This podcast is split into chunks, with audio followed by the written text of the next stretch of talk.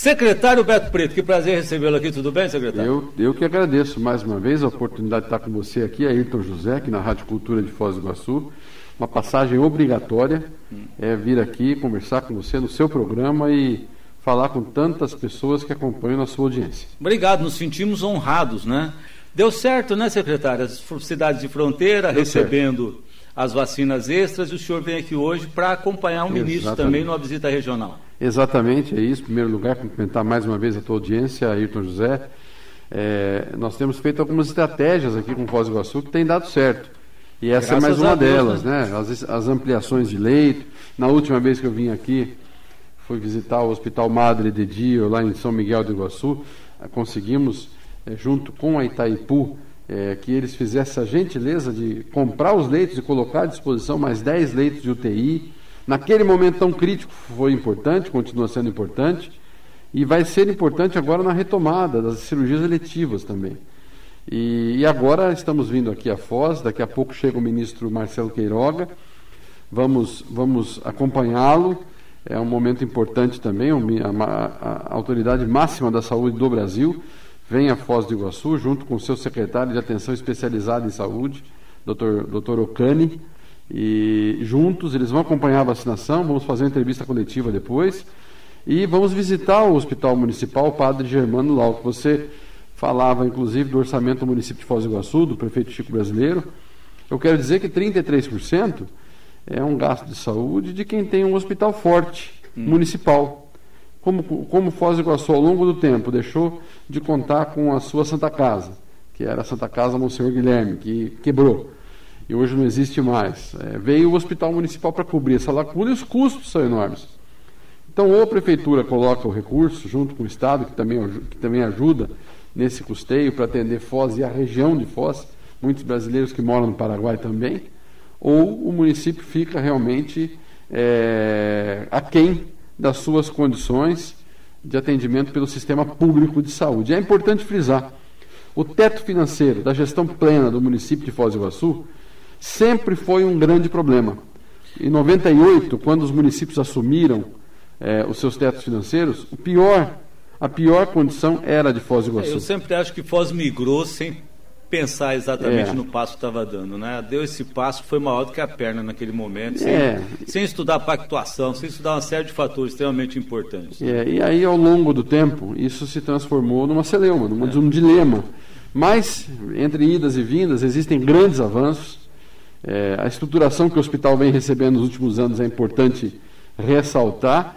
E hoje, veja só, de 19 leitos de UTI, salvo engano, são quase 90. É. Então, assim, não se faz isso da noite para o dia sem ter credibilidade, sem ter organização. O diretor Sérgio faz um excelente trabalho.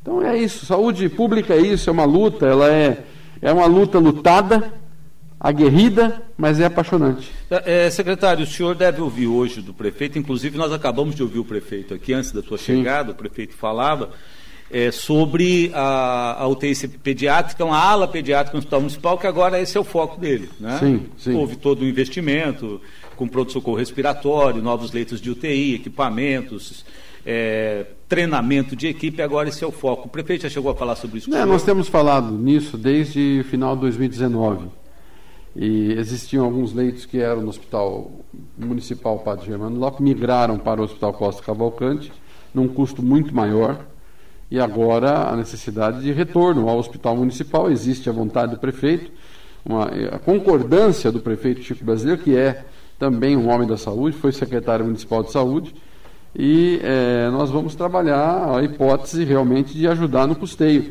E um dos pedidos que eu vou fazer ao próprio ministro Marcelo Queiroga é o custeio desses leitos. Porque a UTI pediátrica, ela tem uma necessidade aqui na fronteira maior do que nas outras regiões. Em outras regiões existem é, leitos pré-determinados e, e numa quantidade pequena, mas que dá conta. Aqui em Foz existe talvez um encaminhamento maior desses pacientes. E não pode tem ser, atuado, né? Pode ser até pela, pela presença também dos, dos brasileiros que moram no Paraguai, os próprios paraguaios. Mas assim, de um modo geral, vamos atuar para tentar cadastrar e habilitar esses leitos de maneira perene no pós-Covid. Tá, secretário, nós conversamos aqui na sua última passagem, e depois o próprio governador confirmou que o Paraná pretende, até setembro, imunizar a população adulta. Com essas doses extras, já dá para a gente pensar em, em, adiantar isso? Não, aqui em Foz do Iguaçu, nós vamos até o meio de, set... meio de agosto, já vamos bater aí 100% dos, dos, dos adultos vacinados, pelo menos com a primeira dose. Barracão, tá Guaíra. Está 70. Barracão, Guaíra, Foz do Iguaçu e Santo Antônio do Sudoeste vão receber ao longo dos próximos dias 90 mil doses extras. 45 agora, 45 daqui a alguns dias. E depois vem a segunda dose.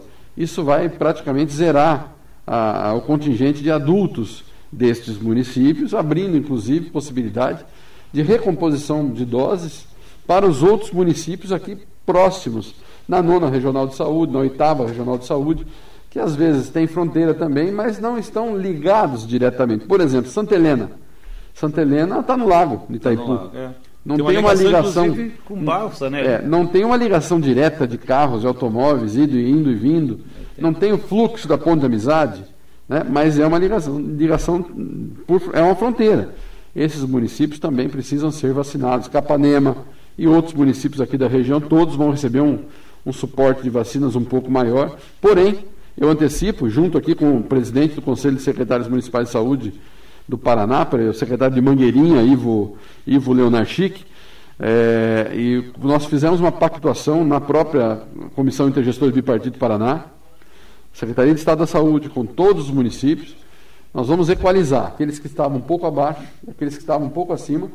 No mês de agosto vamos chegar em 80%, 80% da vacinação de adultos, e até o mês de setembro bater aí os 100% da vacinação de adultos no Paraná acima de 18 anos. Pode ter novidade? Pode ter novidade. O Ministério já está falando na vacinação dos adolescentes. Se forem incluídos, claro, partimos para uma nova meta. Mas está dando certo, Deus está abençoando. Nós gostaríamos de ter terminado já essa vacinação, Ayrton. Temos capacidade para isso. Se fizermos, né, completamos seis meses de vacinação no Paraná. Entre dias que não tivemos vacinas e nos dias que tivemos mais vacinas, nós temos uma média aí de 38.500 doses aplicadas por dia. 30, é. Olha, Foz aqui só para vacinou sábado 12 mil pessoas. É um Domingo, grande Domingo, 7 mil pessoas. É um grande contingente. Ontem, entre segunda e primeira dose, quase 7 mil pessoas. É isso. É, é. Um... É, secretário, é, é, é, uma subnotificação as variantes no Brasil ou o Paraná realmente, percentualmente, é o estado que mais apresenta casos confirmados? Nós temos uma situação aqui de ficar correndo atrás. Nossa notificação é melhor que a média. É? É, nós temos um, um, uma chamada Rede Sentinela, que faz aí em torno de 800 testes aleatórios em diversas UPAs e hospitais, toda semana, e nesses 800 testes que nós localizamos a variante Delta. E por isso que nós temos hoje 13 casos notificados, mesmo com um pequeno atraso, seis óbitos. Infelizmente, também não quer dizer que metade daqueles que contraem a variante Delta vão a óbito, muito pelo contrário e temos mais 30 ou 40 casos em, em, em suspeita mais forte, que uh, estamos aguardando o sequenciamento genômico da Fiocruz do Rio de Janeiro. Agora, nós, se você for levar em consideração o número de casos no Paraná, 1 milhão e 300, 1 milhão e, 1 milhão e 400 mil casos positivos, o Rio de Janeiro tem pouco mais de um milhão. Isso não quer dizer que nós temos mais casos que o Rio de Janeiro, é que nossa, a nossa testagem é muito mais forte. Nós já fizemos no Paraná 3 milhões e meio de testes. Então, é, isso se deve a um grande pacto entre o governo do Estado, a Fiocruz, através do Instituto de Biologia Molecular do Paraná, a CESA, através do LACEN, e os municípios. Quando nós fizemos o pacto, colocamos os testes na mão dos municípios, então lá no município de Mangueirinha, lá na unidade de pronto atendimento do secretário Ivo, lá em Mangueirinha, um paciente que chega lá com sintoma gripal, se o médico, a enfermeira resolver testar, ele vai ter lá o kit de coleta.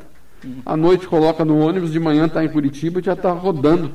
Está rodando o teste em 24, 48 horas para saber o resultado. Secretário, eu conversei aqui ontem com a Rosa, que é a secretária de saúde aqui do município, é, a preocupação que se tem com os efeitos pós-pandemia, que não são apenas é, físicos, né, vamos dizer assim. Não é só a questão da disfonia, disfagia, não é só a questão é. motora, mas tem um efeito psicológico muito forte também, porque Foz teve 1.063 mortes. Se nós formos tratar é, de um vínculo afetivo e vínculo familiar pequeno, nós estamos falando de mais de 12 mil pessoas.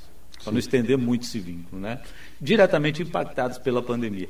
Como é que o Estado está vendo isso e de que maneira os, o, o, Conselho também tem demonstrado essa preocupação? Começa com o secretário. É, Ayrton, é, nós estamos diante de algo que não era é, tangível, não se, não se pensava nisso. O tamanho da, da profundidade, do alcance de uma pandemia que você sabe como entrou e não sabe exatamente como vai sair. E temos diversas demandas agora que têm que ser pensadas. Estamos nos dedicando, debruçados sobre elas. Cirurgias eletivas é um, desse, é um desses capítulos. Aí são represamento. Represamento. Né? Você veja, quem tem lá uma cirurgia de varizes para fazer é. há, há dois anos, era para ter resolvido em quatro, cinco meses. Já está dois, três anos na fila, porque nós tivemos que interromper as cirurgias eletivas, faltava medicamento de sedação, bloqueador neuromuscular para manter os pacientes entubados. Então, é, veja, nós fomos levados às raias mais críticas possíveis do funcionamento de um hospital. E isso, isso mexe com todos, né? A presença de óbitos todos os dias, de uma maneira tão extensa, nos leitos de UTI, no momento mais grave da crise, esses profissionais de saúde vão levar isso para o resto das suas vidas, sem dúvida porque vai vai tá gravado, tatuado no seu próprio emocional. Junto com essa questão da cirurgia letiva vem o atendimento de recuperação, seja ele físico, e aí entra a fisioterapia, entra a reabilitação. É, isso não vai, não vai resolver em dois meses, em três meses, mas pode levar anos. E tem a questão da saúde mental, que é outro fator é, que mexe com todo mundo. Eu fiquei nove dias, te falei já até, fiz esse testemunho aqui. Fiquei nove dias internado, sou médico. Meu quadro foi um quadro de leve para moderado, fiquei com muita febre, não precisei ser entubado, mas eu sei que no quinto, no sétimo, no décimo e no décimo quarto dia tem as possibilidades da viragem do quadro. Eu fiquei extremamente estressado, achando que ia piorar todos os dias. Isso que eu sou médico, tenho todas as informações, estava dentro de um hospital, bem atendido. Poxa, então imagino, imagine isso, a gente extrapolar ou transcender isso para a cabeça do cidadão que não é profissional de saúde, que de repente se vê num leito de hospital, se vê piorando, seus, seus vizinhos de leito indo para a UTI e não voltando, onde que a cabeça desse cidadão vai? Então nós temos famílias sequeladas emocionalmente tem um luto que não foi trabalhado até agora. Se a gente falar de Brasil, 540 mil famílias. Nós estamos falando de Paraná aqui, 33 mil paranaenses. Esse luto não está finalizado, esse luto não está fechado. Esse luto não foi trabalhado ainda. Porque é tanta gente sucumbindo, é tanta batalha para ser lutada todos os dias, que nós precisamos fazer com que as pessoas possam passar por isso. Então tem um grande tem um gargalo de cirurgia letiva? Tem. Tem um gargalo de, de procedimentos cardiológicos? Tem. Tem gargalo de procedimentos é, oncológicos, de câncer? Tem. Tem gargalo de saúde mental, de atendimento psiquiátrico. Tem gargalo de atenção à saúde mental das pessoas. Tem gargalo na fisioterapia. É isso que nós vamos todos com, ter que montar estratégias para o pós-Covid. E é um dos pedidos que a gente tem feito, inclusive, ao ministro. Nós tínhamos 1.200 leitos de UTI de repente nós abrimos mais 2 mil. Quantos vão permanecer ou vamos fechar todos? É, temos que verificar qual vai ser a ajuda no custeio para manter. Então tem muitas batalhas ainda por Pela vir, frente. mas a pandemia está arrefecendo com, com, a graça de Deus e com a vacina no braço da população. É, é o, ó, o, Sérgio Fábio te devolveu aqui, viu, secretário? O Beto Preto, muito competente aqui, o Sérgio Fábio, devolveu Não, aqui. Tá lá. fez um grande é. trabalho, será reconhecido aí. Não, troca sempre. de. Não, não, tá. aqui. Eu acho que não é nem troca de gentileza, é reconhecimento é, efetivo, exatamente, né? Exatamente. Secretário, o SUS resiliente, sai fortalecido, tomara que tudo que tenhamos aprendido nesse período também, né, é, seja aplicado daqui para frente na melhoria permanente da prestação de saúde pública, né? Deus e como disse o, o, o, Ivo, a porta de entrada, né? privilegiar a, ação primária, né? Para a gente colocar essa pirâmide da forma, Sim, correta, forma correta, resolver a maior parte dos casos ali, resolução na entrada já, para não precisar gastar depois nas especialidades e nas internações, né? Exatamente. Tinha uma, comecei no sábado como prefeito de um município de 10, 12 mil habitantes, 10 mil habitantes. E ele me falou que eram três equipes de saúde da família no seu município, que infelizmente, no último ano de mandato do seu antecessor, ficaram, ficou apenas uma. E agora, na pandemia, ele montou uma equipe de médicos, enfermeiros e é, auxiliares e técnicos de enfermagem. Ele montou cinco equipes de visita domiciliar diária. E eles iam lá com o médico fazer a oximetria na casa das pessoas para não deixar com que as pessoas tivessem que se, se movimentar. Então veja, o que era para ser, era ser um caso de três equipes de saúde da família no município, que seria equilibrado, daria para atender bem. Ele não conseguiu contar com aquela estrutura, teve que montar outras cinco, com, com automóveis, com motoristas, para ir na casa das pessoas e fazer acontecer um, um misto aí de atendimento domiciliar e, e acompanhamento do isolamento. Cada município buscou a sua maneira de, de, atingir isso. Os municípios maiores montaram centrais de telefonemas, centrais de contatos, de relacionamento. Cada um, da sua maneira, montou. O que, que dá para chancelar é que o sistema funcionou. Com todas as suas dificuldades, com todos os seus problemas, está funcionando, porque a pandemia não acabou. Então, nós vamos continuar passando. Vem aí essa variante Delta, que, no meu entendimento, a informação por enquanto é que ela é, que ela é mais contagiosa, mas que com vacina ela se mantém equilibrada. Então, nós, por isso, o foco é na vacina, o foco é vacinar. Essa vacinação da fronteira é estratégica, porque ela é a possibilidade de um escudo na fronteira. Então, é bom para nós, é bom para o Paraguai, é bom para todos. E avançando a nossa vacinação aqui, nós temos que ajudar também o Paraguai. Esse é outro, outro ponto importante. Os paraguaios têm que ser vacinados também. Tem aqui alguma novidade na vacina para os brasiguaios, né? As pessoas que moram no Paraguai? Sim, é, os brasiguaios, é, essa, é... essa questão da vacinação das fronteiras é para isso, inclusive.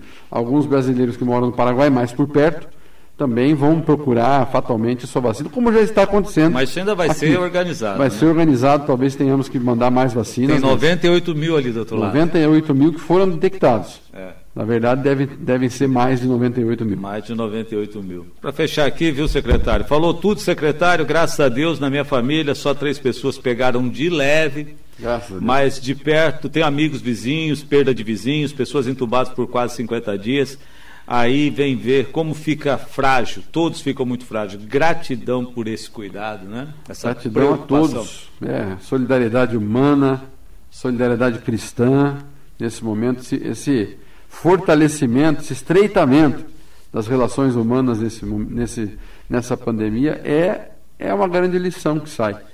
Né? Pelo, pelo, desculpa, secretário, eu nem vi a hora aqui. O senhor tem que estar no aeroporto daqui a pouco. Daqui a né? pouquinho, estamos indo para lá. Nove e meia o ministro chega. Tá bom? Tá? Obrigado por Mas sua é uma presença. alegria falar com você aqui. Alegria e, a, e a entrevista vai fluindo. Obrigado, eu nem percebi é? aqui, né? Desculpa. Tem problema. Passou e o senhor tem esse compromisso. Nove e meia no aeroporto. Vai devagar, hein? Tá bom. Um abraço, Ivo. Foi um prazer. Muito obrigado, Ayrton José, Rádio Cultura. Que Deus abençoe o trabalho de todos vocês. Amém. Cultura, a rádio da informação, jornalismo e prestação de serviços.